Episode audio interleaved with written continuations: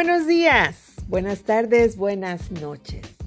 Bienvenidos a la Biblioteca Escolar y Digital Frida Kahlo en su sección podcast. Tenemos la participación de la familia Ortega Ugarte con el tema violencia doméstica.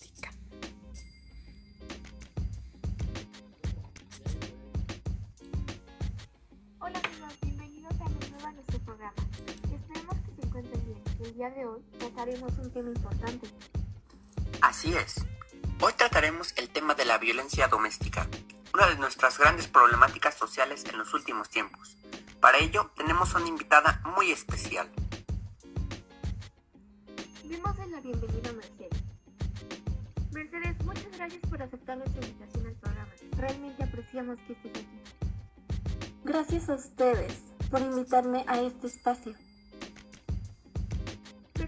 Día de hoy estás aquí para contarnos más acerca de tu experiencia con la violencia doméstica. Nosotros haremos algunas preguntas. Si gustas, no tienes que contestar todas. No te preocupes, trataré de contestar todo. Es hora de que se rompa el silencio. Gracias por tu confianza, Mercedes. Eres una mujer muy valiente. Si no te molesta, yo iniciaré con las preguntas. No tengo problema con ello. Adelante. Muy bien. Espero no cometer alguna indiscreción, pero ¿qué era lo que te sucedía una vez estabas en casa? No te preocupes. Bueno, yo trabajaba todo el día y llegaba a casa tarde. A esa hora, mi agresor ya se encontraba ahí. Él me reclamaba por llegar tarde a casa y me quitaba todo el dinero que ganaba. Yo trataba de no discutir con él, pero no dejaba que me quitara mis ingresos, por lo que terminaba en agresiones físicas. Mucho, pero ¿cuánto tiempo tardaste en denunciar a tu agresor? Realmente tardé mucho tiempo. Tenía miedo a que las cosas empeoraran o a que no me creyeran. Esa persona era mi pareja. En parte, por eso no quería proceder. Y también me costó mucho aceptar mi realidad. Me daba vergüenza y miedo. Cuando lograste salir de ahí, ¿lo hiciste totalmente sola? No. Recibí ayuda de una amiga. Yo no podía hacerlo por mi cuenta. Planeamos mi escape por mucho tiempo. Digo que fue un escape porque me sentía en, una prisión. Odiaba llegar a casa, no quería que pasara lo que ya sabía que pasaría. ¿Ella te dijo todo lo que tenías que hacer? No, en realidad, las dos no sabíamos a quién acudir. Tuvimos que llamar a una línea de ayuda. Ahí nos dieron todas las recomendaciones posibles. Y al día siguiente de llamar, decidí que no quería seguir así. Y comenzamos a hacer nuestro plan. ¿Y cuáles fueron esas recomendaciones que te dieron? Bueno, primero me pidieron que llevara mi celular conmigo todo el tiempo, cosa que de por sí ya hacía. También que era muy importante memorizar los números de emergencia. En México es el 911. A ese número me dijeron que podía marcar.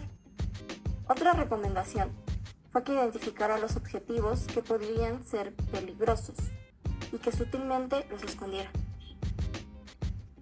Oye Mercedes, pero no creo que si te haya sido posible esconder casi toda la cocina. Es obvio que se levantaría alguna especie de sospecha. ¿Qué hiciste con eso?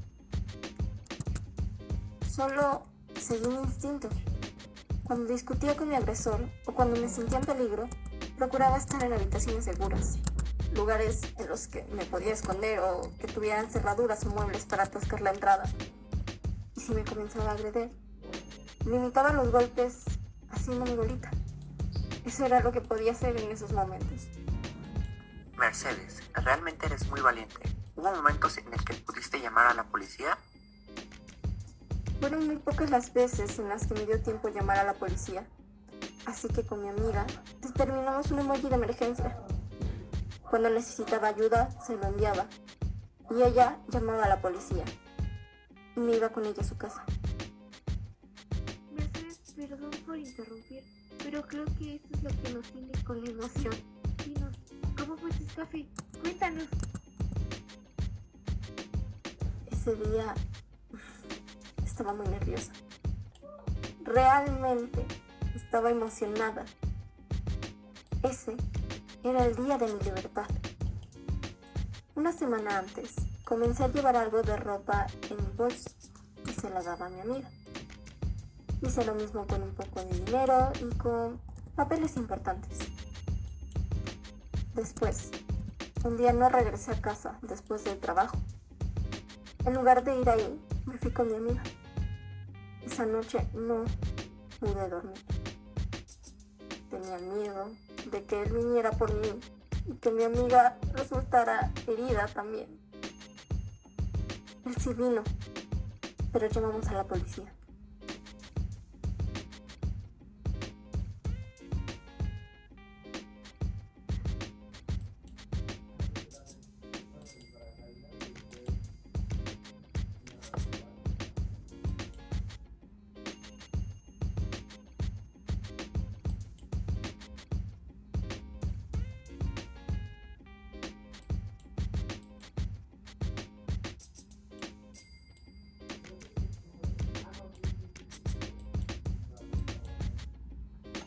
Ay, qué gran suspenso. Vamos a escuchar.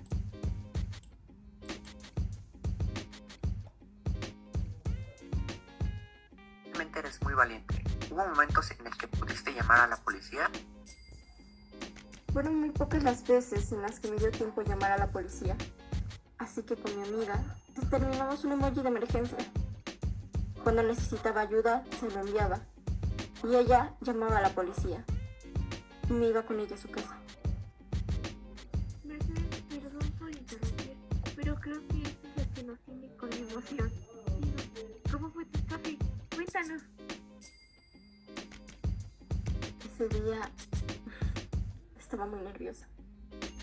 Realmente estaba emocionada. Ese era el día de mi libertad. Una semana antes, comencé a llevar algo de ropa en mi bolso y se la daba a mi amiga. Hice lo mismo con un poco de dinero y con papeles importantes. Después, un día no regresé a casa después del trabajo. En lugar de ir ahí, me fui con mi amiga. Esa noche no pude dormir. Tenía miedo de que él viniera por mí y que mi amiga resultara herida también. Él sí vino, pero llamamos a la policía. Insisto en que eres una mujer muy valiente. No muchas se atreven a hacer esto. Dime, ¿qué les dirías a las demás víctimas? Hoy puede ser una fuente de inspiración para todas. Les diría, no tengan miedo. Si yo lo logré, ellos también podrán hacerlo. Si tienen hijos, pueden enseñarles mediante juegos sutiles los lugares seguros de la casa o cómo llamar a los números de emergencia. Eso les puede ser muy útil. Tengo hijos, pero sé que les podrá servir. Tampoco crean que la gente cambia. Si no lo hicieron antes, tampoco ahora. No tengan miedo y salgan de ahí lo antes posible.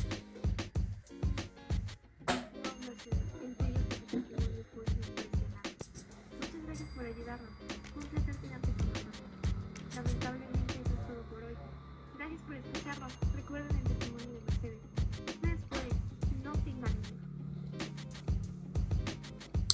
Efectivamente, bien nos dicen, no tengan miedo y denuncien.